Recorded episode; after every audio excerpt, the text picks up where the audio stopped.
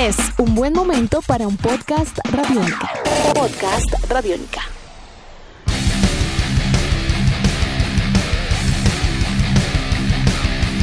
Dicen por ahí que una vez metalero, siempre vas a ser metalero. Pero esta es una historia sobre cómo un baterista de metal se convirtió en un pionero del reggaetón en vivo y encontró coherencia en los dos géneros musicales.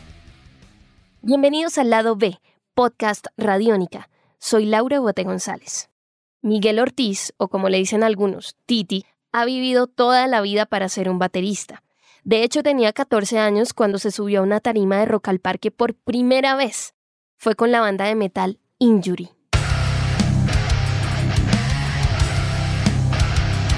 A los 20 años ya había cambiado de banda. Tronó el bombo para Tierra Adentro, uno de los grupos con mayores adeptos en la escena de metal hardcore underground. Rápidamente se dio cuenta que esta escena no le podía brindar una carrera profesional, así que se metió a estudiar ingeniería y consiguió un trabajo. Pero la música no paró ahí. Pasó que un día me dio por hacer reggaetón, quería cantar de hecho. Entonces le escribí a mis amigos, que, eran productores y que sabían que me podían ayudar. Y entre esos me respondió Mike Cerda, que es em, un DJ venezolano con el que yo había tocado en Divagash. Y él me dijo, de una, yo te ayudo. Y coincidencialmente, él acababa de entrar a Maluma como DJ. Entonces, no sé, al parecer le quedó eso ahí en la cabeza. Me propuso y me dijo, montemos la batería y cuando tengamos montado el show, se lo vendemos a Maluma y vemos a ver si, si le gusta. Y pues ahí nos dedicamos un rato y pues finalmente funcionó y ahí vamos. Supuestamente iba a ser temporal, pero ahora, a sus 30 años, Titi es el baterista en vivo de Maluma.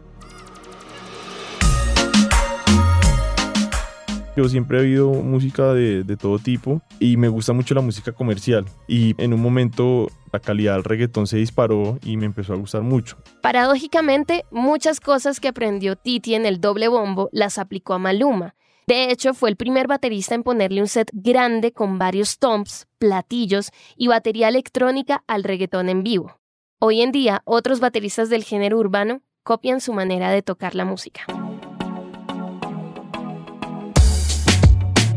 Uno podría pensar que el rock and roll y el reggaetón son géneros musicales que nunca se van a reconciliar, pero... Es raro, pero cuando yo toco con Maluma yo siento que estoy en un concierto de rock.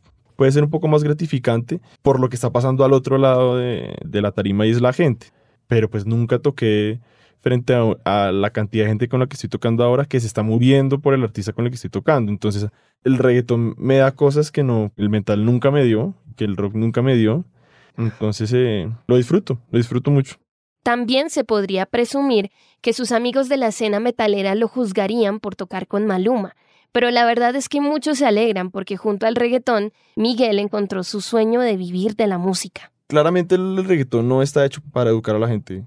Digamos, yo siendo fan del metal, pues las letras del metal son una porquería. O sea, nadie está pretendiendo poner un disco de Slayer para educar a sus hijos y pretender que sean buenas personas. Nunca le he puesto mucho detalle a las letras de la música que oigo. De pronto es porque soy baterista, entonces yo mm, de pronto me concentro más en la música. Entonces para mí la letra es un instrumento más. Claramente el reggaetón no, no está aportando mucho en, lo que está pasando ahorita, pero pues como todo, tampoco tiene que hacerlo. Y por eso no sufro con lo que estoy tocando ni con las letras de, de Maluma. Ahora el reggaetón es su trabajo y el metal es su hobby. Cada vez que vuelve de gira, Titi se reencuentra con sus amigos de la escena under colombiana y cuando me dio la entrevista para este podcast, usaba una camiseta de Immortal. Al final, sin importar el género, la música es música, ¿no? En esta historia, el lado A de Titi metalero y el lado B de Titi en el reggaetón lograron reconciliarse y ser uno solo. Tal vez de eso también se trata. Soy Lauro Bate González y este es el lado B podcast Radiónica.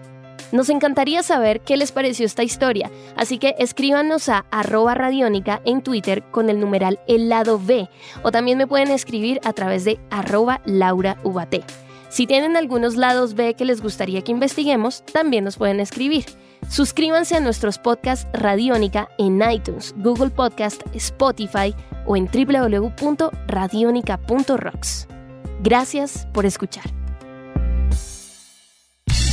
Nuestros podcasts están en radionica.rocks, en iTunes, en RTVC Play y en nuestra app Radionica para Android y iPhone. Podcast Radionica.